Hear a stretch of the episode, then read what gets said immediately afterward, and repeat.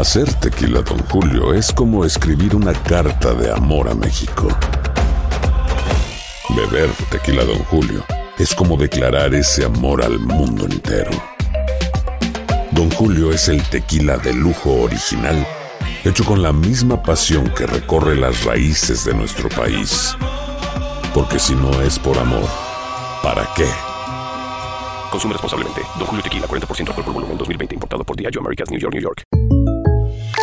When something happens to your car, you might say,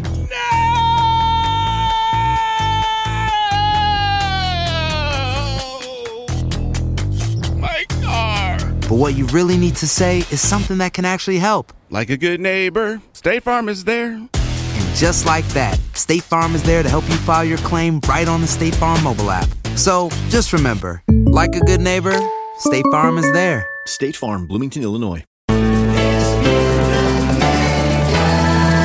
Bienvenidos al podcast con los mejores momentos de Despierta América. Tu show diario de entretenimiento, noticias, entrevistas, consejos útiles y más. Este es el show que le pone alegría, esperanza y buenas vibras a tu día.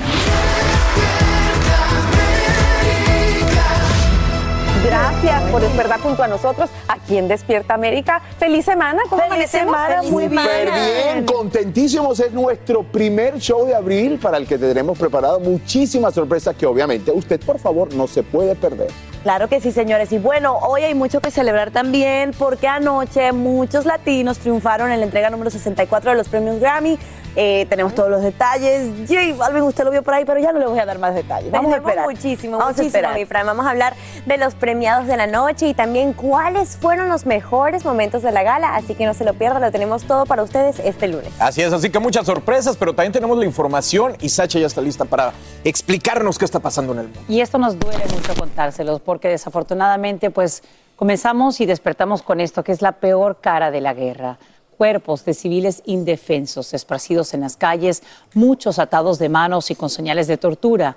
Esas son las perturbadoras imágenes que llegan de la ciudad Bucha tras la invasión de fuerzas rusas. Muy cerca de ahí también descubren unos 400 cadáveres de residentes, por lo que el presidente ucraniano Volodymyr Zelensky acusa al Kremlin de cometer genocidio.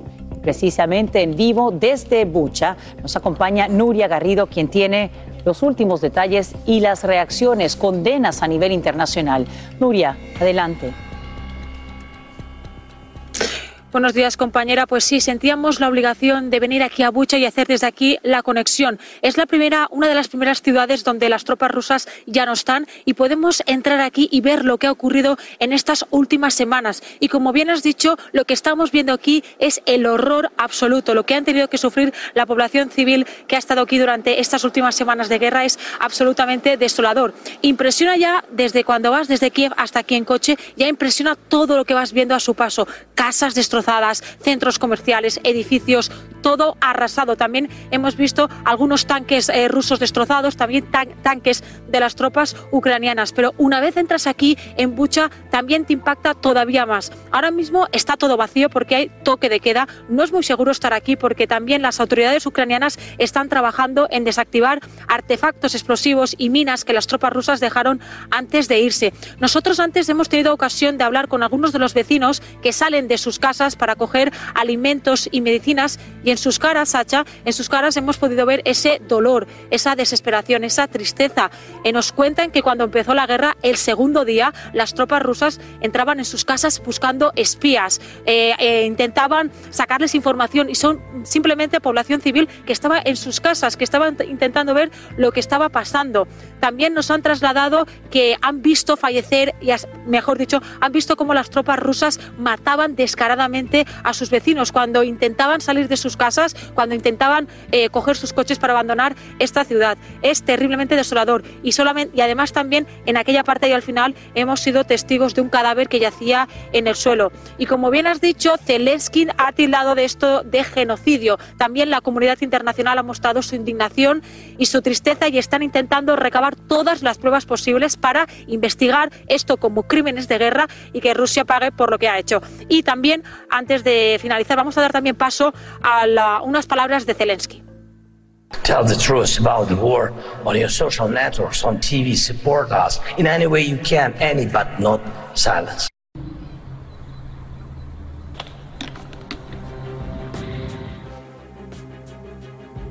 Pues sí, como habéis podido ver, Zelensky ha pedido a Rusia que cuente la verdad porque Rusia sigue negando y dice que esto es un montaje y que lo ha preparado todo Ucrania. Terrible, Nuria. Te agradecemos por brindarnos estos eh, detalles y estamos muy pendientes de lo que se pueda dar durante la próxima jornada. Gracias por informarnos en vivo desde Ucrania.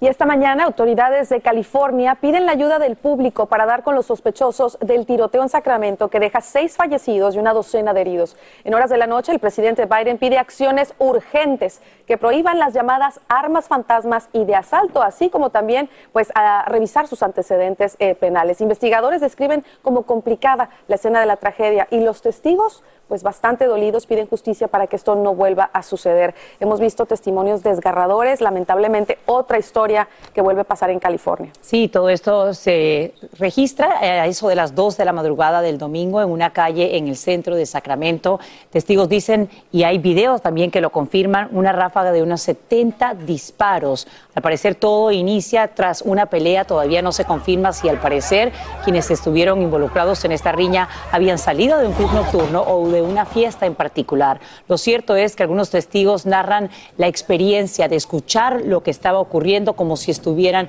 en una escena de guerra. Salvador Durán eh, llegó, por supuesto, desde el domingo a esta zona y nos acompaña ahora en vivo con los últimos detalles. Salvador, cuéntanos.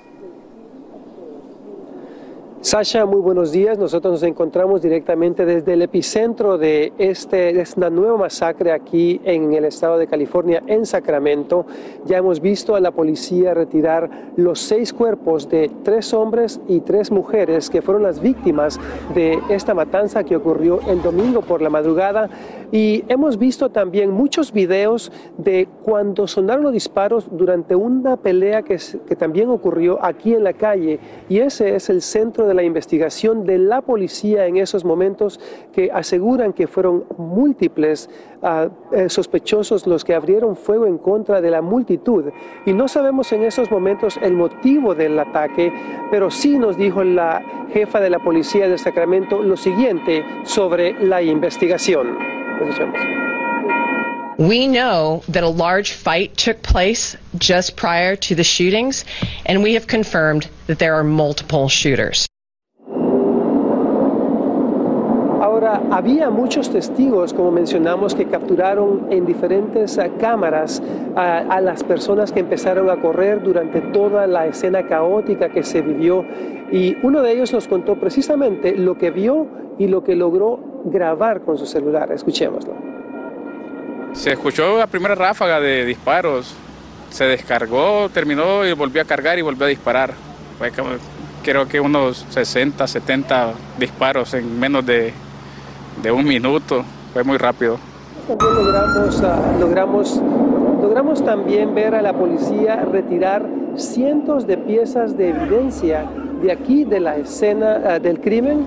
Nos dice también la policía de que está pidiéndole la ayuda al público que haya grabado momentos, los momentos de ese tiroteo, que dicen que hay muchas personas que tienen video del vehículo que logra escapar y están tratando en esos momentos de identificar a esas personas para arrestarlas. Estamos directamente en vivo desde Sacramento. Yo soy Salvador Durán. Regresamos ahora contigo al estudio. Muchísimas gracias, Salvador Durán, por tu informe en vivo desde Sacramento, California.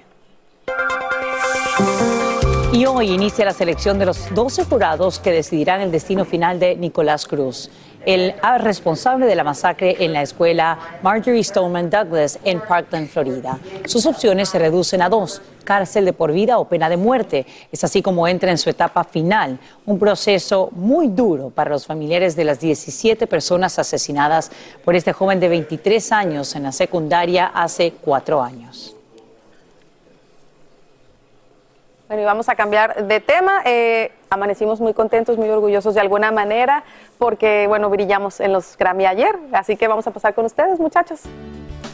Claro que sí, Carlita, Sacha, familia, mi Jessy querida, hay alegría porque los latinos brillaron en la edición número 64 de los Grammys americanos y uno de ellos fue Juanes, Eso. señora, quien ganó el mejor álbum de rock latino o alternativo. Así es, bueno, el colombiano ganó por su álbum Origen. Esta es su más reciente, su más reciente trabajo discográfico. Así es, la noticia agarró a Juanes en pleno aeropuerto, pues llegaba de Portugal. Miren su reacción al enterarse de este premio. Está buenísimo.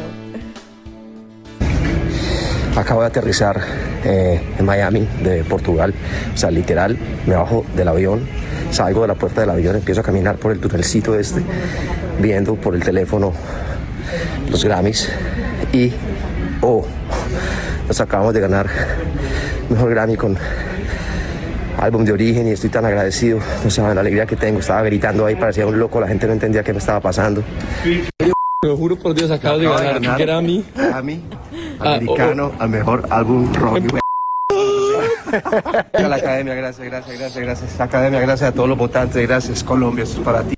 Ay, me encanta, me encanta su reacción tan auténtica y bueno, lo bueno de las redes sociales es la inmediatez, ¿no? En la que publicó este video. Este es el tercer Grammy Anglo en la carrera artística de Juanes y bueno, bien merecido, ¿verdad, mi Rauli? Así es, oye, Bad Bunny también ganó el Grammy al mejor álbum de música urbana por su tema El último tour del mundo. ¡Qué orgullo! Que yo estuve ahí bailando el viernes el último tour del Oye, que por cierto, la gente está preguntando si te vas a casar o vas a hacer la primera comunión, de cómo estás vestida el día de hoy. Comunión, comunión. ¿Cómo ¿Vas a hacer la primera comunión? Sí, sí. Así me gusta, mi Jessy. Ah, bueno, no, ni lo quiere que me case. me Así es. canción para que me- Oye, vamos con el estado del tiempo. Ahí está Rod Mariel, que hoy vino vestida de azul cielo, precisamente. Mi dama de honor. Exactamente, por favor, tomame en cuenta. Muy buenos días para ustedes y para todos los que están ya en sintonía con Despierta América. Les cuento que el tiempo inestable persiste en nuestro país y estamos ahora pues viendo como una nueva ronda de tormentas y lluvia comienza a acercarse al sur de la nación. Esto continuará moviéndose hacia el sureste y también tenemos otra ronda de, de lluvia y nieve incluso para el noroeste del país. Esto hace que una extensa zona del sur del país esté pues bajo riesgo de tiempo severo que se extiende desde mínimo y hasta moderado. Esto está ocupando desde Texas y continuará moviéndose hacia el sureste, lo cual va a afectar la Florida, Atlanta. Así que vamos a estar muy pendientes porque precisamente esto trae riesgo de caída de granizo, tormentas eh, bastante severas y algunos tornados aislados. Y precisamente nos eh, llegó un video de reportes de caída de granizo en la ciudad de Miami. Esto se reportó el día de ayer al final de la tarde y precisamente las personas que viven en la Florida quedaron sorprendidos porque se dieron algunas tormentas muy severas. Además de esto, viento dañino y lo más impactante, la caída de granizo. Esto justamente es un video cortesía de nuestro compañero Tony Dandrades, que el día de ayer pues eh, pudo captar esta, este fenómeno que se dio aquí en la ciudad del sol. Continúen con más de Despierta América. Aloha mamá, ¿dónde andas? Seguro de compras. Tengo mucho que contarte. Hawái es increíble. He estado de un lado a otro con mi unidad. Todos son súper talentosos. Ya reparamos otro helicóptero Blackhawk y oficialmente formamos nuestro equipo de fútbol. Para la próxima te cuento cómo voy con el surf y me cuentas qué te pareció el podcast que te compartí, ¿ok? Te quiero mucho. Be All You Can Be, visitando goarmy.com diagonal español. Hacer tequila, Don Julio, es como escribir una carta de amor a México.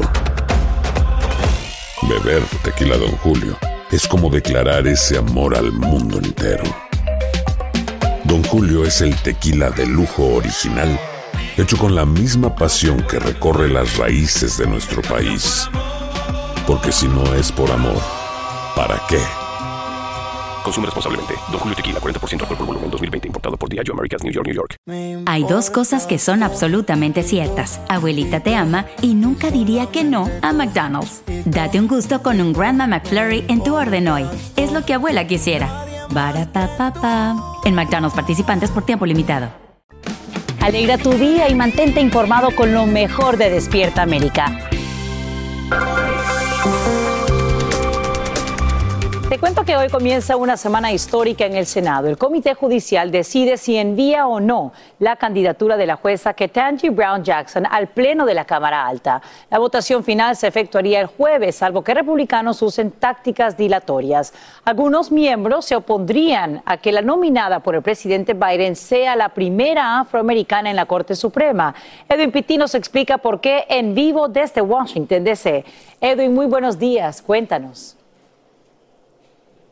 ¿Qué tal, Sacha? Muy buenos días. Hay gran expectativa por este voto histórico que podría convertir a la jueza Ketanji Brown Jackson en la primera mujer negra en llegar a la Corte Suprema de Justicia. Sin embargo, hay gran expectativa por ese voto dentro del Comité Judicial de la Cámara Alta, donde por el momento la votación quedaría 11 a 11 totalmente en líneas partidistas y a pesar de que los republicanos, sobre todo a través del líder Mitch McConnell en las últimas horas, le ha pedido a sus copartidarios que voten en contra de Ketanji Brown Jackson para bloquear esta nominación, realmente son pocas las opciones que tienen los republicanos para lograrlo. Actualmente ya los demócratas cuentan con los votos necesarios para llevar a cabo ese voto en el Pleno del Senado y convertirla en una nueva miembro de la Corte Suprema de Justicia. Así que estaremos al tanto, Sacha, tomando al pulso a todo lo que ocurra, porque los demócratas dicen estar preparados, ya tienen incluso planes de votos procesales que pueden hacer dentro del Senado para no necesitar el voto de este comité y llevarlo directamente al Pleno del Senado.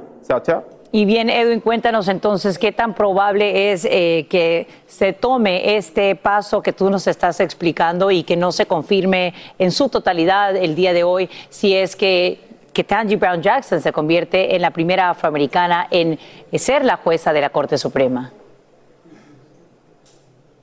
Sacha, una pregunta interesante. Es muy importante que esto se dé en el sentido de que los demócratas han prometido cumplir con la agenda del presidente Joe Biden. ¿A qué me refiero con esto? Que a pesar de los planes de los republicanos, ellos ya cuentan con este plan que estaba hablando anteriormente, pero la importancia real está en que los republicanos no están logrando unirse en contra de ella, en el sentido de que ya hay una republicana, la senadora Susan Collins por Maine, que le ha prometido Sacha a la jueza Ketanji Brown Jackson que ella cuenta con su voto. Esto quiere decir que a pesar de que el Senado está dividido en 50-50 y que los demócratas querían utilizar el voto de la vicepresidenta Kamala Harris para lograr un desempate, por el momento no sería necesario porque ya cuentan con el apoyo al menos de una republicana. Y durante el día podrían sumarse algunos otros que por el momento están analizando la situación para entonces tomar una decisión final. Por supuesto, toda la información se la tendremos aquí en Despierta América. Vuelvo contigo, Sacha. Edwin Pitti, gracias por brindarnos estos detalles en vivo.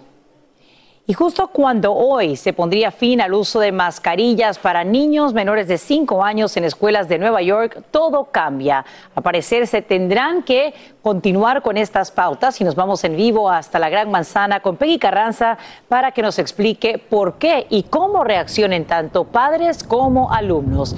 Peggy, buenos días. Así es, buenos días, Sacha. Hace solo semanas se anticipaba que el día de hoy se levantaría este mandato sobre el uso de mascarillas para niños de 2 a 4 años en prekinders y guarderías. Sin embargo, un aumento en los casos de COVID cambió los planes. El aumento sería tal que, según el comisionado de salud de la ciudad de Nueva York, es posible que las próximas semanas el nivel de riesgo en la ciudad pase de ser bajo a ser mediano. Y todo esto ha ocurrido mientras se ha desatado una batalla legal, ya que un grupo de padres presentó una demanda precisamente buscando levantar este mandato y de hecho un juez falló a su favor anulándolo diciendo que era inconstitucional. Esto ocurrió el viernes. Ese mismo día la municipalidad presentó una apelación por lo que ahora el mandato se mantiene, mientras algunos padres nos han dado su opinión. Veamos aunque ya hay la vacuna y todo eso, pero si uno se cubre, eh, uno evita contagiarse y contagiar, ¿no? Ya estamos cansados de la mascarilla, es que en calor más que a uno le hace sudar y los niños también. Y todo esto ocurre mientras el comisionado de salud ha recomendado a todos los neoyorquinos usar mascarillas en espacios públicos cerrados. Hay que recordar que este aumento estaría impulsado por la subvariante de Omicron, que según los CDC en la región de Nueva York y Nueva Jersey abarca el 71% de los casos. Regreso con ustedes. Mm, hay que tener paciencia, continuar con esto. Peggy Carranza, te agradecemos por brindarnos esos detalles en vivo desde Nueva York.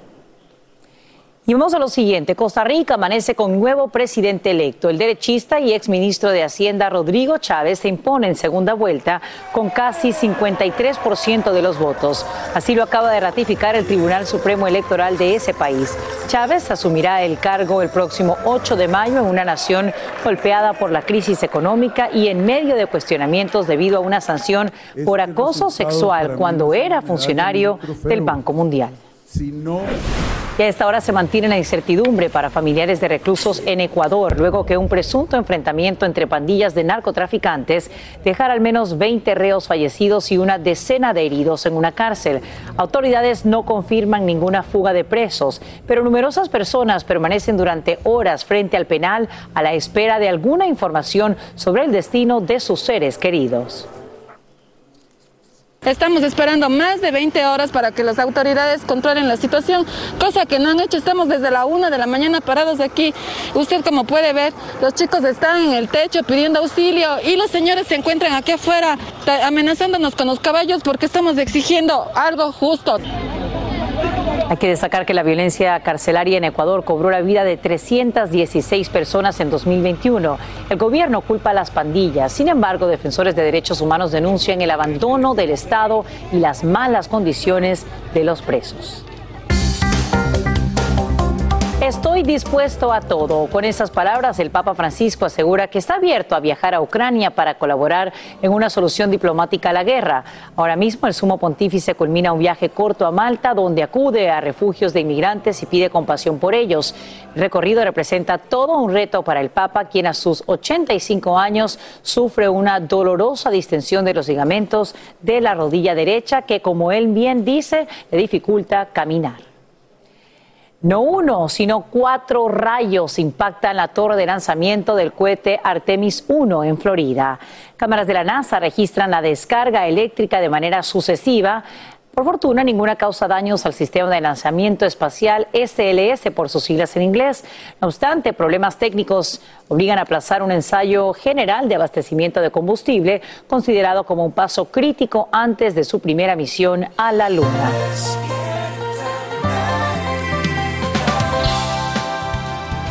Por continuar con nosotros aquí en Despierta América. Vamos a hablar de esto. Bueno, ante la creciente ola de delitos en todo el país, muchos se preguntan, Carlitos, ¿cómo pueden hacer para mantenerse seguros el día a día? Así es, y Patricia Fuenmayor conversó con expertos y esto es lo que nos cuenta.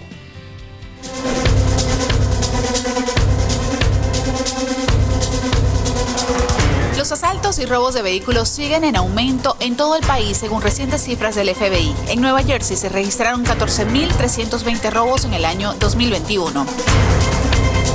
En Newark, delincuentes aprovecharon para robar este vehículo ya que su dueño lo había dejado encendido. Las cámaras también captaron el momento en que se llevaron este otro carro en medio del tráfico en la ciudad. Solo en el año 2020 en Florida se robaron 38.271 autos, en California unos 168.323. Entonces, ¿cómo podemos estar seguros en escenarios cotidianos? Breo Vázquez es especialista en Krav Maga, una técnica israelita de seguridad personal. Nos responde algunas preguntas. Para él, la prevención es la mejor manera de estar a salvo. Estar atentas de lo que ocurre a, a nuestro alrededor y no estar metidos con el teléfono aquí, no estar mirando a otras cosas. Prevención en los estacionamientos. Expertos recomiendan Trata siempre de estacionar tu vehículo cerca de un farol de luz y también de una cámara. Los delincuentes no quieren ser descubiertos y así llegues de día, toma en cuenta que cuando salgas el lugar puede estar solo y oscuro. Cuando te dirijas al carro, trata de tener las llaves en tu mano y tu teléfono en el bolsillo trasero de tu pantalón y no en la cartera. Así tendrás las manos libres. Cuando estés en tu carro, cierra las puertas con llave. En Los Ángeles, California, atracadores persiguieron e intentaron robar a una víctima que estaban persiguiendo. Especialistas aseguran que estos delitos pueden prevenirse. Al entrar a tu carro, chequea constantemente tu retrovisor. Especialistas recomiendan que si presientes que un carro te sigue, des dos o tres vueltas a la manzana. Esto te dará chance de llamar a las autoridades y salir de la situación. Si vas caminando en la calle, Si ves a una persona que parece un poco, digamos, sospechosa, pues cruzar la calle para el otro lado. Imaginarse posibles escenarios y pensar cómo reaccionaríamos ante una situación de peligro sin duda podría ser de mucha ayuda en caso de que nos toque alguna. En el subway de la ciudad de Nueva York, el principal objetivo son los pasajeros distraídos y el riesgo inicia una vez entras a los andenes. Recomiendan evitar los trenes muy solos, dejar los iPods o audífonos en el bolsillo para que puedas escuchar lo que está pasando. Mantener los famosos dos metros de distancia de la gente, más o menos para que no te puedan atacar, digamos, por sorpresa, que puedas tener un, cier- un cierto tiempo. Esperar el tren en la escalera, pegado a la pared, y entrar al tren por el famoso rayado blanco y negro donde se encuentra el conductor. no estar cerca de, la, de la plataforma del tren. Ha habido situaciones donde la gente ha sido empujada cuando el tren venía. Respetar siempre la famosa línea amarilla. Expertos en seguridad recomiendan no resistirse a los robos ni a los atracos, pero si hay que defenderse para salir de una situación, Breo nos dice, Yo llevo monedas en mi bolsillo. Eh, que si alguien me ataca les puedes tirar las monedas a la cara, con lo cual se distraen, le puedes atacar a la ingle y puedes correr. Recuerda que siempre cuentas con el botón de emergencia en los andenes. Evitar las distracciones y seguir las recomendaciones de los expertos puede hacer una gran diferencia al enfrentarnos a este tipo de situaciones.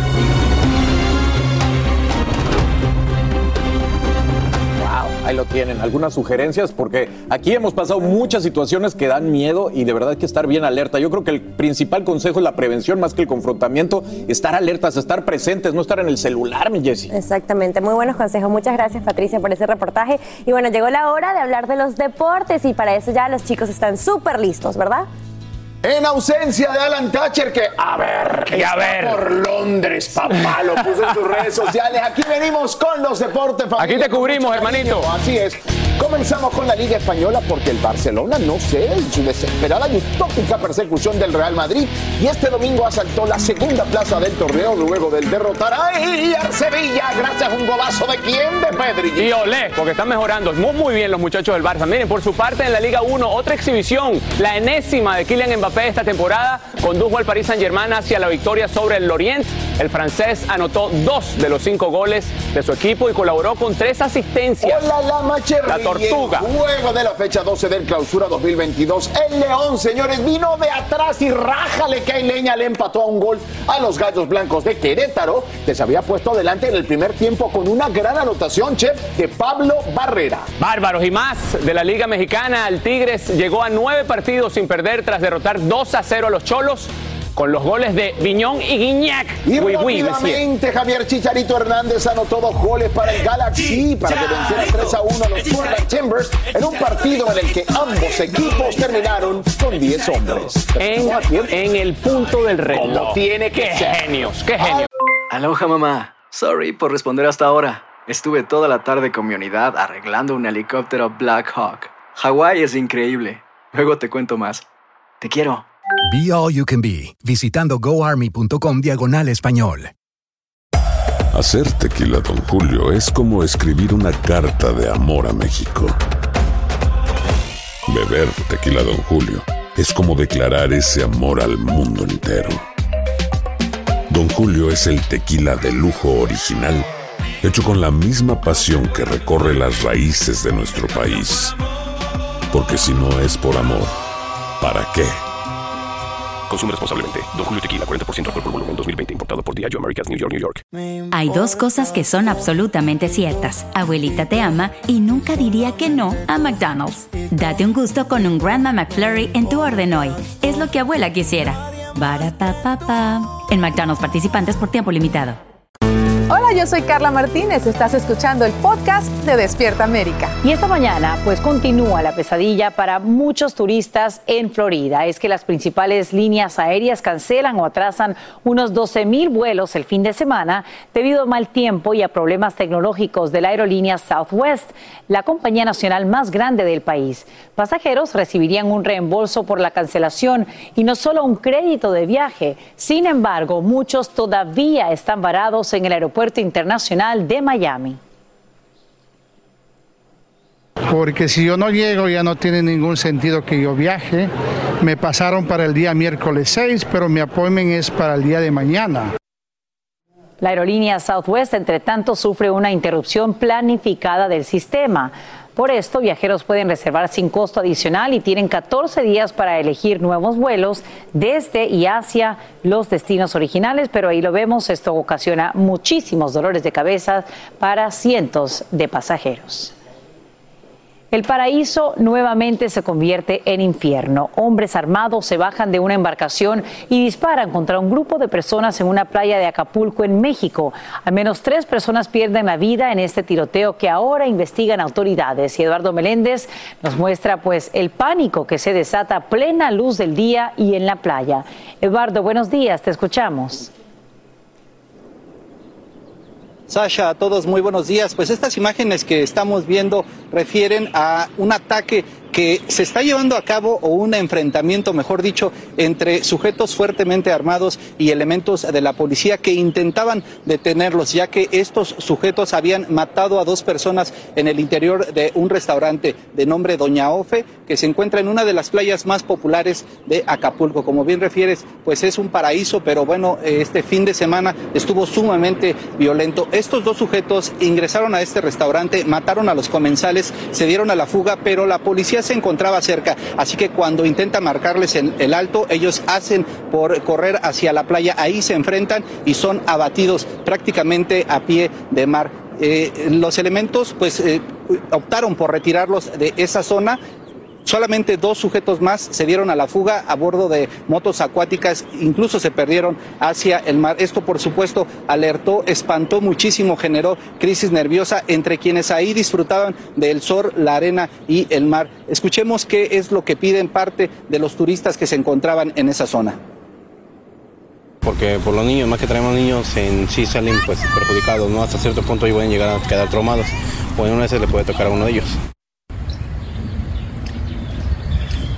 Importante destacar, Sasha, que hasta el momento no se ha informado la identidad de quienes fueron asesinados en el restaurante y tampoco de los presuntos agresores. Importante también señalar que se espera que miles y miles de turistas visiten Acapulco, ya que se acercan las vacaciones de Semana Santa, así que exigen tanto los prestadores de servicio como ya los turistas que se encuentren que se incremente el número de elementos de la Policía Federal, tanto también municipal, por supuesto que para brindarles mayor protección. Esta es la información de lo ocurrido en Acapulco. Sasha. Eduardo Menéndez, pues ojalá que no se repita este tipo de incidentes durante esta Semana Santa que está a la vuelta de la esquina. Gracias por brindarnos estos nuevos detalles en vivo desde Ciudad de México. Y quiero que prestes atención a lo siguiente. Antes de aplicarte gel antibacterial, fíjate que no sea como este que ves en pantalla que tiene una temática de Disney en la etiqueta y la FDA los acaba de retirar del mercado porque contienen una sustancia cancerígena tienen ya sea un Mickey Mouse o un bebé llora como aparecen en estas imágenes. Si lo tienes en casa, la recomendación de expertos es que lo dejes de usar de inmediato y te comuniques con el lugar donde lo compraste.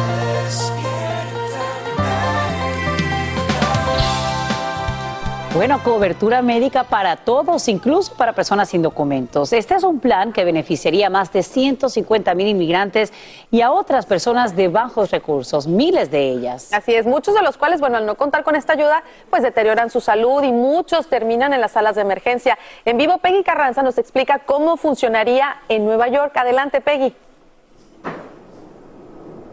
Hola, ¿qué tal? Buenos días. Lo que está pasando es que durante las negociaciones en torno al presupuesto estatal se están debatiendo polémicos temas sociales, incluyendo una propuesta de 345 millones de dólares que le daría seguro médico a los indocumentados. Quienes apoyan el plan dicen beneficiaría a 150 mil inmigrantes indocumentados de bajos recursos. Además, dicen que beneficiaría al Estado ya que recibirían cuidados preventivos en lugar de terminar en una sala de emergencias. Por otra parte, funcionarios de la administración de la gobernadora de Nueva York, Kathy Hochul, dicen que los legisladores han subestimado el costo potencial del plan y que, por lo tanto, eh, han subestimado el costo y sería mucho mayor. Mientras veamos lo que nos dijo esta empleada doméstica indocumentada durante su experiencia con un quiste en un seno.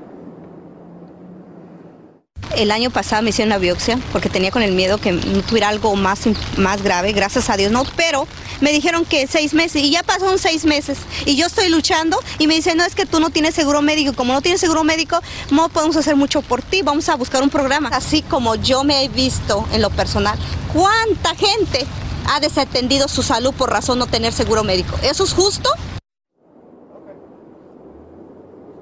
Hay que recordar que el año pasado el Estado ya aprobó un fondo de más de 2 mil millones de dólares para trabajadores indocumentados que no recibieron beneficios federales y ellos, por lo tanto, perdieron sus ingresos durante la pandemia. Se espera que hoy se retomen las negociaciones en torno al presupuesto. Peggy Carranza, te agradecemos por brindarnos esos detalles en vivo desde Nueva York.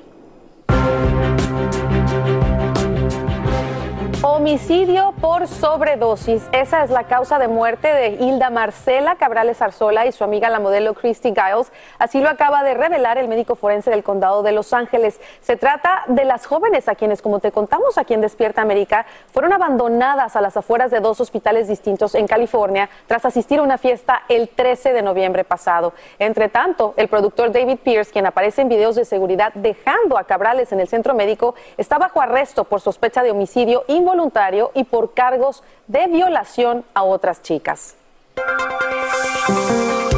Hace instantes, el fundador y director ejecutivo de Tesla se convierte también en el principal accionista individual de Twitter.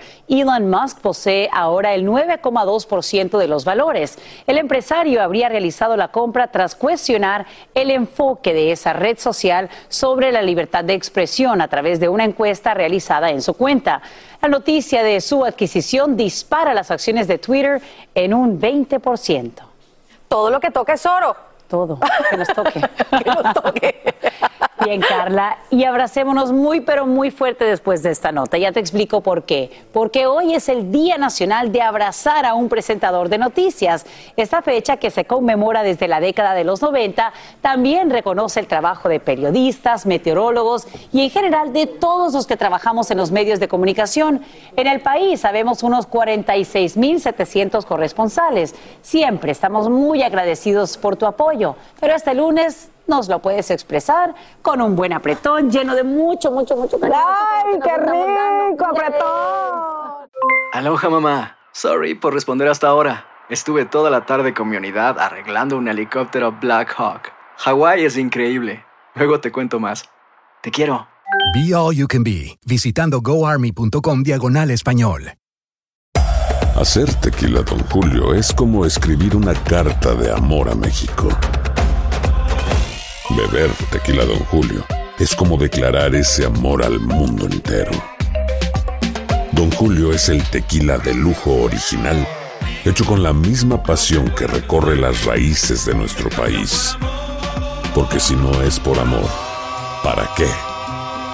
Consume responsablemente. Don Julio Tequila, 40% alcohol por volumen, 2020. Importado por Diageo Americas, New York, New York. Hay dos cosas que son absolutamente ciertas. Abuelita te ama y nunca diría que no a McDonald's. Date un gusto con un Grandma McFlurry en tu orden hoy. Es lo que abuela quisiera. Barapapapa. En McDonald's participantes por tiempo limitado. Y ahora regresamos con más temas de actualidad aquí en el podcast de Despierta América. Alístate que vamos más tarde a la escuela. Eso consideran ya líderes en varios estados para hacerle frente a la crisis de salud mental que enfrentan jóvenes y niños después de la pandemia. En vivo desde California, el primero en cambiar el horario del inicio de clases, Socorro Cruz nos explica todo. Socorro, muy buenos días. Adelante. Muy buenos días, Sasha. ¿Cómo estás? Sí, California se convirtió en el primer estado del país en exigir el retraso del horario de inicio de clases para los eh, jóvenes de secundarias y preparatorias, después de que los CDC escucha han descubierto que la mayoría de los estudiantes pues no duermen lo suficiente, lo que les hace más propensos a tener pues un bajo rendimiento escolar, además también de tener problemas de salud, como por ejemplo sufrir de depresión. Según eh, estudios, la falta de luz por la mañana tiene un impacto en el aprendizaje de los estudiantes y la nueva legislación pues le dará a los jóvenes más horas de sueño. Los nuevos horarios se implementarán a principios del año escolar 2022-2023 y esta legislación que firmó Newsom exigirá que las preparatorias deberán iniciar sus clases no a las 7 sino a las 8.30 de la mañana. Ahora, eh, muchos legisladores demócratas a nivel nacional están diciendo que hay una crisis nacional de salud mental juvenil y bueno, tiene que ver con la pandemia como tú lo decías. Por eso Nueva York, New Jersey, también Tennessee y Filadelfia están explorando pues horarios similares a los que California ya tiene listos para poner en práctica. Una vez más, California da el primer paso. Soy Socorro Cruz. Vuelvo contigo, Sasha. Socorro, eh, y antes de despedirnos, ¿hay algunos problemas que hayan detectado legisladores, por ejemplo, de otros estados de lo que ocurre en California para tratar de implementar un plan similar? Por supuesto, y no nada más en California, Sasha. Fíjate que se han dado cuenta que de dos años para acá, lamentablemente, los, las enfermedades mentales como la depresión, la anorexia también han incrementado en un 30%, pero no nada más eso, los suicidios entre niños de 12 hasta 18 años de edad tristemente también han aumentado y ellos consideran que esto tiene que ver también por la falta de sueño. Nosotros, bueno, hemos estado, estamos siguiendo estas estadísticas desde hace dos años y tristemente te puedo decir que sí, les comparto abiertamente, tres amigos de una de mis hijas, la menor, se quitaron la vida en los últimos seis meses. es la situación de nuestros jóvenes. Qué triste. Qué triste, Socorro. Eh, muy duro para estas familias y es tan importante la educación como la alimentación y el sueño claves para nuestro futuro y las jóvenes eh, generaciones que vienen adelante. Te agradecemos por informarnos en vivo desde Los Ángeles. Y si manejas un Chevy Equinox o un GMC o GMC Terrain, presta atención porque son parte de un retiro masivo que realiza el fabricante de automóviles estadounidense General Motors. Este abarca unos 680 mil vehículos, incluyendo los modelos ya mencionados, fabricados en 2014 y 2015. Todos tendrían un problema con los limpiaparabrisas que causaría su desgaste y terminarían por caerse. Esta mañana advierten que nuevas oleadas de migrantes y COVID-19 afectarían al país a un mismo tiempo. Como te adelantamos, a partir del próximo 23 de mayo termina la vigencia del llamado título 42 debido a una disminución de los casos de COVID-19. Sin embargo, expertos dicen que la variante BA2 de Omicron revertiría esa tendencia. Al menos dos estados ya registran un incremento en los casos sin una ordenanza de salud que impida la entrada de indocumentados.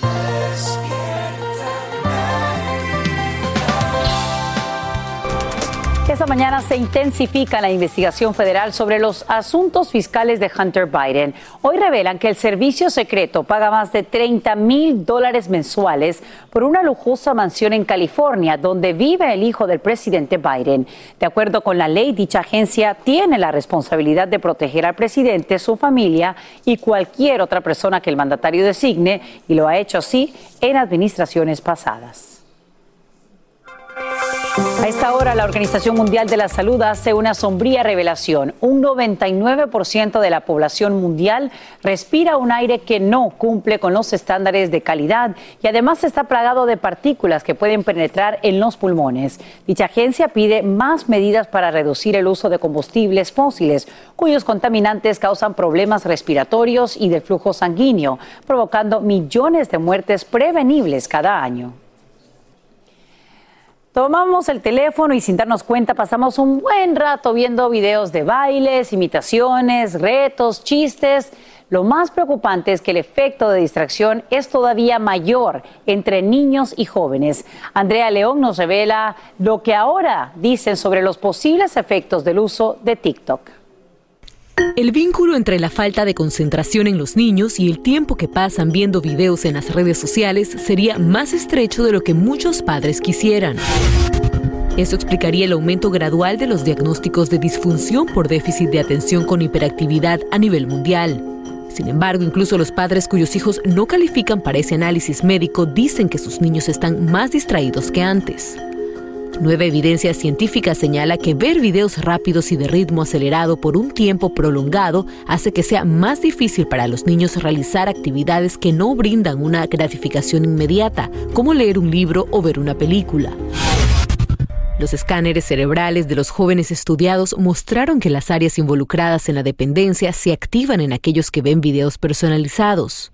Esto genera en nuestro cerebro dos importantes químicos, serotonina y dopamina. La dopamina es el químico de la sensación de recompensa y satisfacción que nos hace experimentar en nuestro cuerpo la necesidad imperiosa de estar viendo esto. También se descubrió que algunos usuarios tienen problemas para controlar cuándo dejar de mirar estos videos. Los algoritmos de TikTok e Instagram determinan lo que les gusta a los usuarios en función del periodo de tiempo que ven cada video y luego ofrecen más de lo mismo, una práctica que ha sido criticada por muchos padres de familia.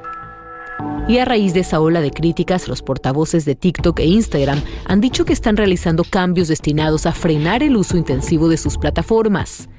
Ambas tienen ahora una función que recuerda periódicamente a los usuarios tomar un descanso.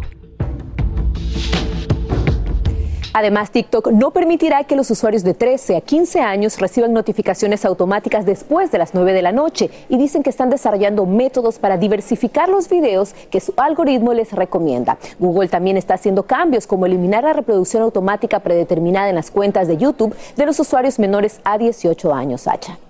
Bien, excelentes recomendaciones, hay que tomarlas en cuenta. Andrea León, te agradecemos por brindarnos estos detalles en vivo.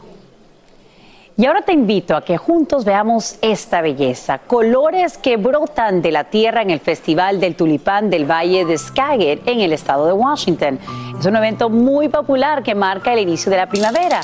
Y este año es muy especial porque es la primera vez desde el inicio de la pandemia que disfrutamos de esta belleza. Caminos repletos de la llamada flor del beso en diversos colores y tamaños. Qué maravilla contemplar estos regalos que nos brinda la naturaleza. Y así seguimos con mucho color aquí en Despierta América. Qué belleza de imágenes. Y miren, pongan atención, abril es el mes de la concientización del autismo. Y una de las cosas más difíciles para personas con autismo y sus familias son las transiciones, cuando empiezan el colegio, cuando pasan a la escuela intermedia, secundaria, pero sobre todo cuando ya son adultos y les toca ir a la universidad o entrar al mundo laboral. Se estima que 80-90% de adultos con autismo son desempleados o desvalorados. Así es, eh, Carla, buenos días, ¿cómo estás? Eh, para hablar del tema nos acompaña María Jacobo, cofundadora de la organización nacional APE, que ayuda a los adultos con autismo y nos enlazamos también con nuestra amiga de la casa, la cirujana plástica, la doctora Tania Medina, que tiene un hijo de 7 años con autismo. Bienvenida.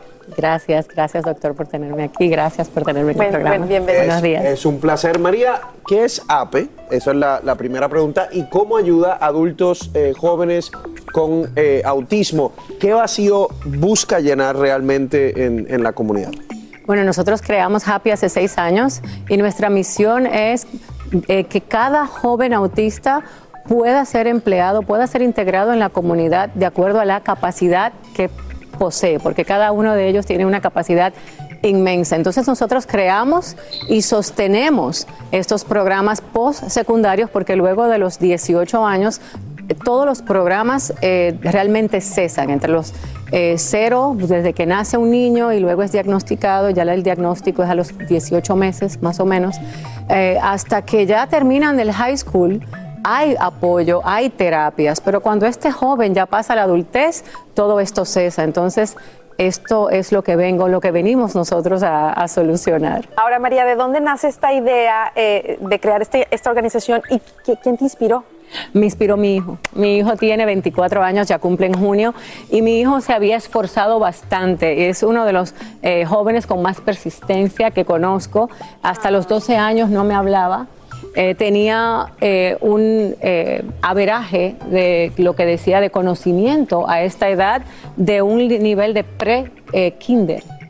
y cuando comienza realmente a avanzar, aquí lo ven en, pantalla, entonces en seis años logró lo que no había logrado desde chiquitito. Al enfrentarse a lo que se llama ya entrar a una universidad, a las tres semanas me dice o me sacas o prefiero morirme. Y es porque no había esa transición, porque pensamos que un joven es productivo simplemente porque sabe sumar, restar, leer, pero hay una parte en el autismo que realmente es una condición que afecta a la comunicación y cómo ellos socializan con los demás. Y al verse solo allí en esta universidad con tantos chicos de todas partes, eh, donde no es comprendido como autista, entonces se le hizo difícil. Y aquí entró Happy, dice, claro que dije, ninguna madre, no quiero que nadie, ningún mamá, papá, ningún joven pase por lo que nosotros atravesamos. Y se creó primero pensando que vamos a hacer este, este vínculo de transición y lo que se ha visto es que hemos desarrollado ya más de 15 programas para ellos dentro de universidades y en el área vocacional y tenemos también un centro funcional. te felicito, eh, extremadamente importante. Y a mí lo que me llama la atención es que de verdad cuando la gente piensa en, autismo, yo creo que tienes toda la razón, piensan en niños, no piensan en esa transición, entonces eh, es un vacío importante que, que están llenando y me parece eh, importantísimo. Tenemos a la doctora eh, Tania. Eh, Tania, ¿me escuchas? Ahí estamos. Claro que sí. Ahí sí. ¿Cómo, estás? ¿Cómo estás? ¿Cuándo te diste cuenta de que había algún retraso en el desarrollo de tu hijo Pablo? Fue así, más o menos al año y medio. Él era un niño neurotípico, incluso a los cuatro meses, él dijo la primera palabra, que fue tía. Me, puse, me enojé porque dijo tía y no mamá, pero la, su primera palabra a los 18 meses fue tía. Luego de esto, tuvo un desarrollo neurotípico normal. Él tiene una hermanita gemela y tú sabes que uno, aunque no quiera, vive comparando a los, a los niños. Eh, su hermanita eh, progresaba en hablar y él, al contrario, regresaba.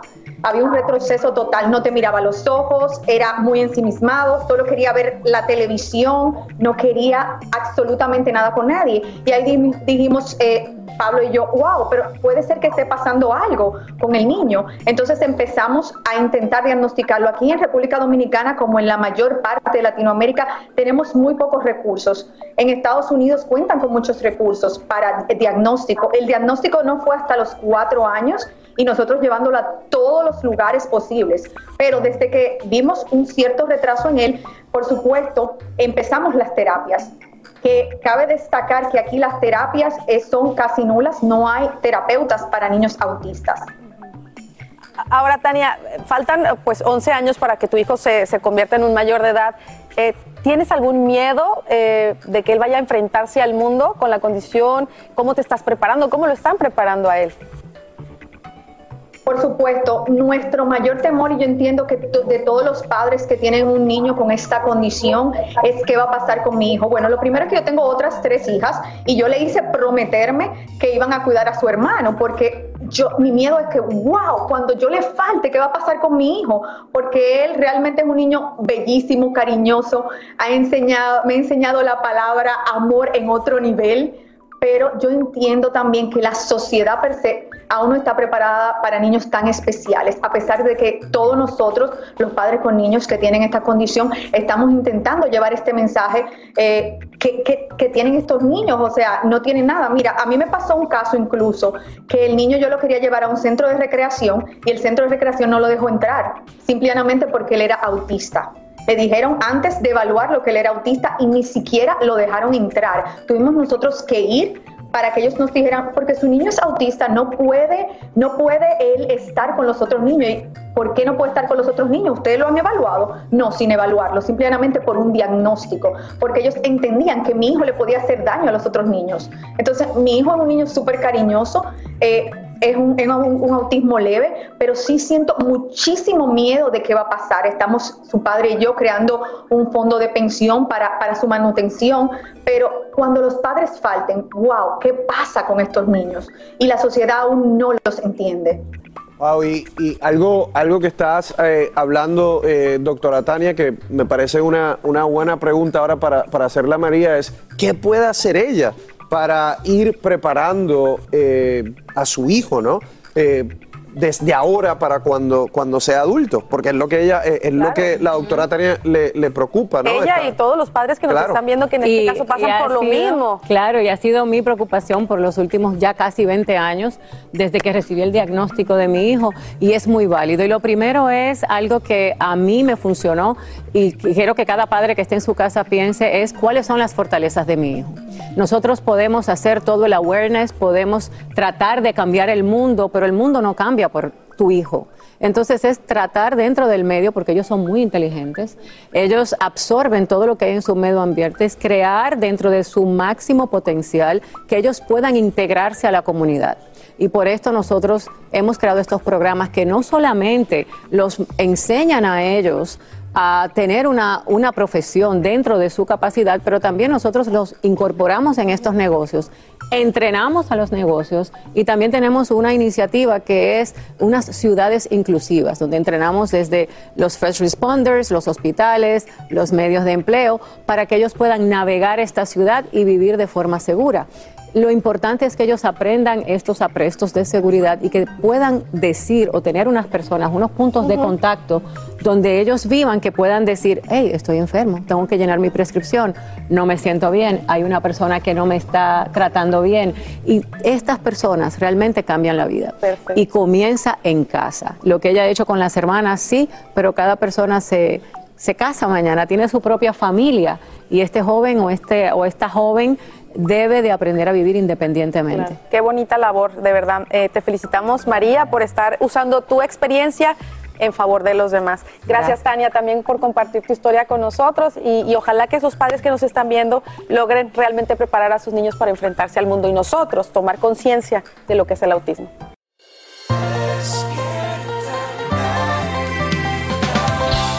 Bueno, aquí estamos listos para responder las dudas de ustedes, nuestros televidentes. Eh, ¿Listo, doctor?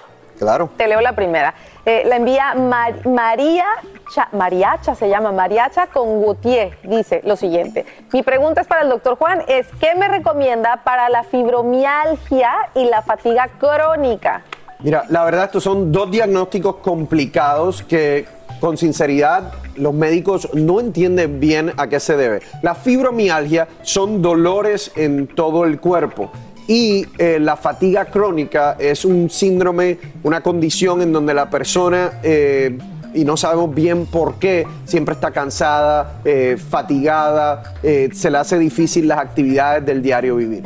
En términos de qué pueden hacer para la, para la fibromialgia desde el punto de vista natural, puede tratar aquellos eh, suplementos que son antiinflamatorios, eh, por ejemplo la cúrcuma, el resveratrol, eh, la cuercetina. Nosotros en Santo Remedio tenemos ese paquete saludable que se llama Dile adiós a la inflamación. Puede, puede tratarlo como de primera fase. Si eso no le funciona, ahí ya tiene que hablar con su médico, porque hay personas que tienen fibromialgia que necesitan medicamentos ya recetados para el dolor. Además de eso, actividad física cuando pueden es extremadamente importante.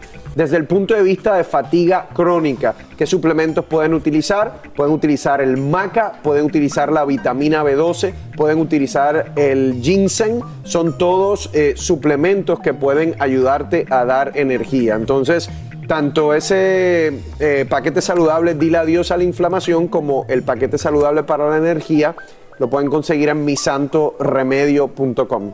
Ahora, doctor, eh, una pregunta que me surge ahora. ¿Cuándo una persona debe ya preocuparse de padecer una fatiga crónica? ¿Cuál es esa señal que te dice esto ya es Mira, preocupante? Lo que pasa con ese síndrome de fatiga crónica es que es un síntoma de exclusión. Antes de nosotros decir eso es eh, síndrome de fatiga crónica, esa persona hay que asegurarse que no tenga enfermedad del corazón, que no tenga anemia, que no tenga problemas de tiroide, que no tenga una enfermedad autoinmune, eh, ¿Depresión? que no tenga que no tenga depresión, muy bien, que no tenga eh, problemas del pulmón. Si todas esas cosas se descartan, entonces uno puede eh, llegar a un diagnóstico como el de síndrome de fatiga crónica, que es muy difícil de diagnosticar y no es fácil de tratar. Por eso te pregunto, porque uno se puede confundir. Entonces es importante estar alerta de cualquier eh, señal, ¿no? Eh, que sea preocupante. Vámonos a esta próxima pregunta. La envía eh, R. Lucía Ramírez y dice: Saludos desde República Dominicana. Mi problema es de estreñimiento. ¿Qué me recomienda, doctor? Bueno, para el estreñimiento, el estilo de vida es sumamente importante. Las personas que no toman agua suficiente van a tener más probabilidad de tener estreñimiento. Las personas que no consumen fibra también van a tener más probabilidad de estreñimiento. Entonces, eh, por lo menos sus 8 vasos de agua al día, 25 gramos de fibra. Lo otro que les ayuda es el ejercicio. El ejercicio te ayuda a eh, eh, tratar de prevenir eh, o tratar inclusive el estreñimiento. Y finalmente, un buen probiótico, que lo pueden también conseguir en Santo Remedio. El probiótico te ayuda también porque te regula la- lo- los intestinos. Así que ahí lo tienen. O sea, ca- casi todo se resume en lo mismo, ¿verdad? Comer sano, hacer ejercicio, tomar mucha agua. Tienes toda la razón. El estilo de vida es extremadamente importante y se refleja en nuestras condiciones y padecimientos. Así que ahí lo tienen, hasta para ir al baño hay que comer bien y tomar agua. Gracias, doctor. Gracias, gracias. Vamos a seguir con mucho más, no se nos vayan, venimos con Sin Rollo. Aquí hablamos sin rollo ni rodeo. Las noticias más calientes del mundo del entretenimiento y el análisis de nuestros expertos los escuchas en Sin Rollo. Bienvenidos, bienvenidos a Sin Rollo. Empezamos esta semana con un panel de lujo porque por fin después de tantos años rogándole, Camilo vino a la mesa disfrazado de Sherlyn. ¡Qué increíble disfraz! ¿Qué pasó, parcero? Estoy listo. Gracias, Sherlyn, por estar aquí con nosotros después de esa increíble interpretación. Y también tenemos a este grupo de mujeres extraordinarias: Lourdes Steffen, Marcela Sarmiento, ¿Qué más, pues? Monse Medina y Astrid Rivera. Y ¿Qué usted más, también puede participar a través del WhatsApp. Ya lo sabe, mándeme un mensaje al 305-606-1993. Póngame su nombre y de dónde nos escribe para saludarlo como se merece. Oigan, arranquemos esta semana con una controversia. ¿De parte de quién? Ah, de nuestros queridos Anuel y Yailin, la más viral. Acaban de estrenar una nueva melodía muy romántica. Está dando mucho de qué hablar. Bueno, y este es el video, el que estamos viendo ahí. Se llama Si tú me buscas. Y bueno, ahí sí como la está oyendo es lo único que le podemos mostrar porque por regulaciones de censura no podemos escuchar nada de la canción. Imagínense, y son sus mismos fans los que, bueno, pues la han hecho popular, pero también la están calificando de obscena, vulgar, desagradable de escuchar, todos los términos negativos que usted se puede imaginar, al punto que el mismo Anuel tuvo que publicar en sus redes que era una canción para adultos. Nada le faltó decir que era para divertirse, como decía Residente. Y como pasa en las películas, esto prácticamente se podría pues calificar como pornografía cantada. Y mientras la mayoría la repudia, claro que ya se hizo muy viral, 12 millones de views en YouTube y la gente se pregunta si estas canciones ya estuvo bueno, ya las deberían de empezar a censurar. Mi querida este, eh, Monse, ¿qué onda con este eh, video? Explícame.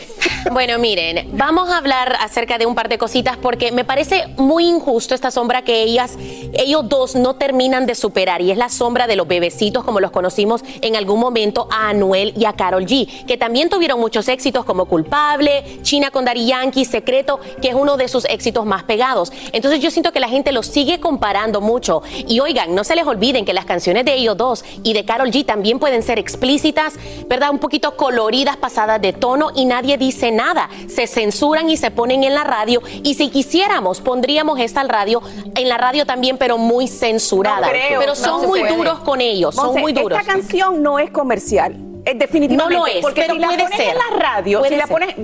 Pones. la ponen rápido. Pero- Entonces lo que te... Porque lo cuento... Y así suenan, que te- Lourdes. o sea, y así suenan. Yo sé, así pero, suenan. Pero, no Pero es que así suenan la mayoría Yo de las lo- canciones de ellos. No, no, no. Sí, no. sí, sí, sí. Estamos hablando- esta, Viene el género. señores, señores, nada más hay que escucharla. Este es otro nivel. Está fuerte. Esta canción está fuerte y, por ejemplo, pero eh, hay un público que la consume, tiene más de 12 millones en YouTube. Pero ¿cuánta gente habrá entrado por morbo? Yo. Y no, to- y Yo no- yo, también entré por Yo entré la he oído tres También, veces, cierto. además. Tres. Muy buen Pero es que eso es lo que dice. ¿No será que el morbo ya sustituye a lo, me- a lo mercantil de una canción? Porque a mí me late que hasta a los de la tele nos están declarando la guerra. Ya no pueden pasar mi canción, yo la voy a vender. 12 millones de gente, sáquense a volar. No, yo aquí difiero, perdóname, perdóname amor, pero yo sí creo que ellos hicieron este tema como a nivel muy personal, Sí. como para callarle la boca No a todo el mundo, decir estamos hartos de que estén hablando de nuestra relación. Hay un punto muy importante y es que la niña es muy jovencita y es muy difícil luchar contra el monstruo de la imagen de Carol G, que es tan querida, tan Sí, exitosa, sí. tan fuerte, y ella querer hacer un mundo- una carrera en el mundo de la música le va a costar eternidades. ya la tiene, Sí, ya la pero tiene en la República Dominicana. Nosotros nos estamos olvidando de algo. Yailin, cuando Anuel la conoció, no era una chica que él conoció en la esquina y la hizo cantante. Ella Exacto. era cantante. Y si ustedes escuchan las canciones de ella, yo intenté de alguna manera sacar letras de su canción para poder decirle aquí y no pude. Entonces la letra de su canción es igual de explícita Sí, es que lo que Sí. estamos escuchando. Entonces esto no es nuevo. Querer cancelar a Yailin simplemente porque es Yailin, yo creo que no es justo. Porque nosotros la estamos criticando y estamos criticando la canción de ella por primera vez porque es Yailin. Pero las canciones que ella sacó anteriormente, que tienen la misma Bueno. letra, nunca han sido criticadas. Ah, Astrid también. Astrid, Mucha sí, gente no por sabía quién favor, era ella ahora. Estamos criticándola no a ella, estamos criticando la letra de la Ah, canción, bueno. que es una cosa distinta, porque si la letra de la canción Pero es fuera que- diferente estaríamos hablando en otros si términos. nosotros- Además, Dime. tengo que decir que me parece que además la estética del video es muy buena. Muy buena. Si Sí. tú le quitas el volumen a la canción y No, pues solamente miras el video, oye, el bien. video está muy Marcela, bien, si tú le quitas la letra a la canción, Eso. el ritmo es muy pegajoso. Buenísimo. Miren, Claro. si no podemos Sí. hablar nosotros de esto libremente, sí lo pueden hacer los memes. Y ya salieron decenas. Y aquí les Ay, vamos a Dios mostrar mío. algunos. Por ejemplo, este que dice, ahí lo tienen, eh, se acabó todo, todo, todillo. Esos son los productores de Anuel después de escuchar la canción. Otro, literalmente yo escuchando la canción de Anuel. Así estamos todos en la mesa. ¿Qué? ¿Qué dijo? Antes del programa deberían necesitar, necesitábamos Google Translate para entenderle. Y este mis oídos al escuchar la canción de Anuel. Pregunta a mí que algún dominicano o alguien me explique qué es Chucky, porque Mira esa es este, la no, palabra mira que se este, yo repite, se después de escuchar se la repite. canción de Anuel no, Dios con mío. Gogh, Van Gogh, ese Van Gogh. Sí, como la no, oreja no, de Van Gogh. feo, este no me gusta, este a ver, este, tú, Astrid, Chucky. dices que hiciste una traducción Chucky. de esta canción. Sí, no. ¿De qué se trata? Sí, Por si ejemplo, me lo pudieras eh, contar. parte de la canción dice, papi, si tú estás chuki, yo estoy chuki, o mami, si tú estás chuki, yo estoy chuki. Según en la jerga dominicana, yo me puse a investigar porque no es la primera vez que una canción utiliza esta palabra. Signif- Tiene dos significados. La primera es estar en problemas a una persona que está buscando problemas o todo lo contrario, estar bien. ¿A qué se refieren ellos en la canción? Pues es a base de interpretación. Pero eso no es muñequito diabólico, Sí, Chucky. según yo era no así, creo. muñeco diabólico. Probablemente viene de por ahí. A mí lo que más me preocupa de la letra, lo que más me preocupa de Que la no vas a letra. poder dormir hoy. Es que él no sabe escribir su seguro social. Anuel, hay que escribir. Bueno. Pero porque está enamorado. Jessy justamente está monitoreando lo que está diciendo la gente en las redes sociales. ¿Qué comentario tienes por ahí, mi querida Jessy? A ver, no, si yo, Aquí estoy, aquí yo estoy también quiero ver qué flaco, Aquí estamos, en nuestro rincón social. Oigan, vamos a ver lo que dice la gente en nuestras redes sociales. Nosotros publicamos esta foto de Jaylin y Anuel en nuestra cuenta de Instagram, el de Despierta América. Aquí están, todavía pueden ir y comentar si les, si les parece. Y Quiero hablar de esto, señores. Primero, hablemos de los emojis. Al principio la gente solo comentaba el emoji este que es como del vómito, ¿no? Que están todos enfermos. Dicen que es un asco, que no les gusta. Pero si van bajando, bueno, los comentarios hay algunos positivos y algunos, bueno, no tan positivos. Vamos a irnos con este que vi por acá porque me parece muy importante. Aquí está Lils Vega. Dice, todos los que critican son los mismos que apoyan a Cardi B, Tokisha, Nicki Minaj y además artistas que tienen el mismo concepto vulgar y obsceno. También tenemos a Prissy1083. Ella dice, Anuel, cambia a como eras, con mejor música, ¿sabes? Busca de Dios y pídele entendimiento, sabiduría y que te ayude a encaminarte. Lamentablemente te estás hundiendo. Hashtag qué fuerte. Y bajamos un poquito más. Por acá tenemos a Jeromen26, dice, simplemente es una canción para adultos, no los llevará a los Grammy, pero sí, ellos la disfrutan y quisieron enviar ese mensaje. Pues allá ellos, a mí sí me gustó. Bueno, hay, Bueno. hay sentimientos encontrados, Total, Carlitos. Jessy, que la envidia y que no mata, según Anuel. Si no, Según todo el mundo estaría Bueno, muy- a lo mejor Hay una cosa, Que hay la una envidia cosa, creo no que mata. las canciones pasan y quedan en la historia. El tema es, ¿qué va a pasar si estos muchachos tienen hijos algún día? ¿Creen que les parezca...? Él ya tiene, él ya no, tiene. No, pero lo- ellos Ah, juntos. juntos, ah. ¿Creen que les parezca romántico pensar en el papá y la mamá diciendo que le rompan el no sé qué cosa? Sí, no. O sea, me parece a mí... Se van a que discutirlo con psicólogos, eso, mi querida Por escribirnos al sin rollófono me escribió un traductor de, de canciones de, de Anuel. hecho. Me dicen, oigan, él no es el personaje de la película. Chucky se le llama a los jóvenes del bajo mundo que roban, atracan o también para describir un hombre pobre y feo. Bueno, ahí tienen, yo no sabía. Pero, ahora entonces yo saben. pregunté pero, porque eh, como- pero entonces la lírica no tiene sentido en Eh, ese bueno, caso. eso es cierto. Me sorprende. Mira, alguien más me dice- Chucky, ¿qué significa? Necio. Pues ella- necio, Alguien más me está diciendo aquí lo que decías Necio tú, Sherlyn. Oigan, esta canción es terrible. ¿Qué ejemplo le están dando los niños? Eso lo van a cantar también. Feliz día para todos. Otro más, el empoderamiento femenino es, un- es una cosa, pero la vulgaridad y la obscenidad otra. Tristemente, lo segundo está de moda disfrazado de lo primero. Y alguien más, yo no estoy de acuerdo con que ofendan a Yailin. La gente debe respetar que Anuel ya está con ella y ella quiere que pensemos que nos eh, gustaría. Bueno, se le fue aquí la onda con la escritura. Pero bueno, defendiendo a Yailin. Sí, a veces se- para Carlos. a veces se le va la onda a la, a la escritora. Así que esos son sus comentarios. Gracias. Y bueno, alguien que también bajo la lupa, Will Smith, sigue pagando las consecuencias de la cachetada que le dio a Chris Rock. Señores, esto pica y se extiende. Bueno, en esta ocasión fue Netflix quien suspendió el rodaje de una película que estaba protagonizando Will Smith y pues todos nos preguntando, preguntamos hasta cuándo va a seguir este castigo al actor Sherlyn. ¿Cómo ves esto? Porque tengo entendido que era una película pues eh, en donde él era el, el actor estelar.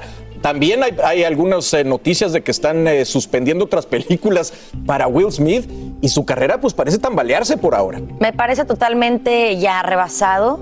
Todos estamos en el mismo canal de que la violencia no genera nada positivo, pero también yo quisiera poner en la mente de la gente cómo es el proceso de una persona que está viviendo alopecia. No lo vive sola. Si tú eres el esposo de una mujer que está eh, atravesando un momento tan difícil, te toca llorar por la mañana, sentirte insegura, decirle, amor, mira estos hoyos que tengo aquí. El, el pelo de las mujeres es un tema de mucha seguridad. Y yo creo que no viene solamente el comentario de Chris Rock y una cachetada. Viene para Will Smith el momento que ha vivido con ella todas las mañanas o en las noches o cuando la tiene que abrazar a llorar, a contenerla. Y es un tema de frustración, de que te estás haciendo una burla enfrente de todo el mundo. Estamos en el 2022, señores, no podemos seguir haciendo burlas del físico de la gente. O sea, tendríamos que tener un lenguaje más evolucionado. ¿Él la regó con la cachetada? Sí. Ella se pudo haber levantado y decir, no te permito que te burles de mí, ni un minuto más, y listo. Pero ya castigarlo con las películas, el señor es un gran actor, todos lo disfrutamos mucho, y tuvo un mal momento, como también lo tuvo Chris Rock, y yo tampoco lo veo pues muy arrepentido que digamos, ¿no? Ni renunciando a nada. A mí me da más pena también, este, Astrid, por la cantidad de gente que está involucrada en estos proyectos y se va a frenar el trabajo de muchísima gente. Es increíble. A mí me preocupa mucho la hipocresía de Hollywood porque aunque yo no estoy de acuerdo con la parte de la cachetada, aquí hay actores y hay eh, actores especialmente, específicamente, que han hecho cosas peores y no se le ha hecho la cancelación de la misma forma. Y tienes toda la razón. Al cancelar, cancelar una película es mucho dinero, pero hay muchísima gente que se queda sin trabajo. Y yo creo que ya Will Smith pidió disculpas, es un excelente actor, independientemente de lo que haya sucedido, yo no creo que sea una cosa que sea tan fuerte. Yo creo que aunque él quiere marcar de alguna manera un precedente, yo no creo que sea la forma No, correcta. yo creo que, que se nos está olvidando muy rápido lo que pasó.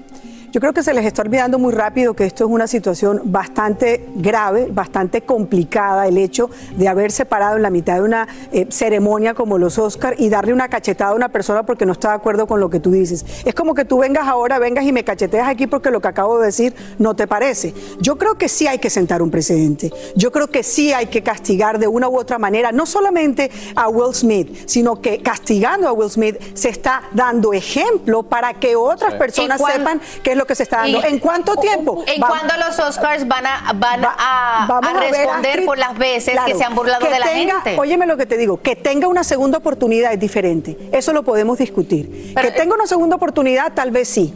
Que, que se castigue. Claro que se tiene que castigar un mal comportamiento. O sea, no se puede dejar como que aquí no pasó nada. Es lo prudente. Hasta es que no ha habido un castigo. es el problema. Pero acaba de pasar hace una semana, chicas. no hay castigo, señores. Todavía no ha habido castigo. Creo que ese es el problema. Una vez que miremos un castigo contundente, yo creo que ya podemos empezar a perdonar. Incluyendo a Martin Lawrence, que también está en Bad Boys 4, que justamente acaban de cancelar también con Will Smith. Increíble. Oigan, nos vamos. Así termina el episodio de hoy del podcast de Despierta América. Síguenos en Euforia, compártelo con otros, públicalo en redes sociales y déjanos una reseña. Como siempre, gracias por escucharnos.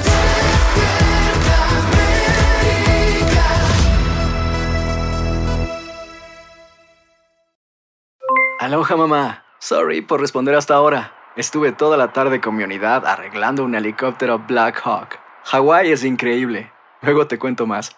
Te quiero. Be All You Can Be, visitando goarmy.com diagonal español. Hacer tequila, don Julio, es como escribir una carta de amor a México. Beber tequila, don Julio, es como declarar ese amor al mundo entero. Don Julio es el tequila de lujo original, hecho con la misma pasión que recorre las raíces de nuestro país. Porque si no es por amor, ¿Para qué? Consume responsablemente. Don Julio Tequila, 40% alcohol por volumen, 2020. Importado por Diageo Americas, New York, New York.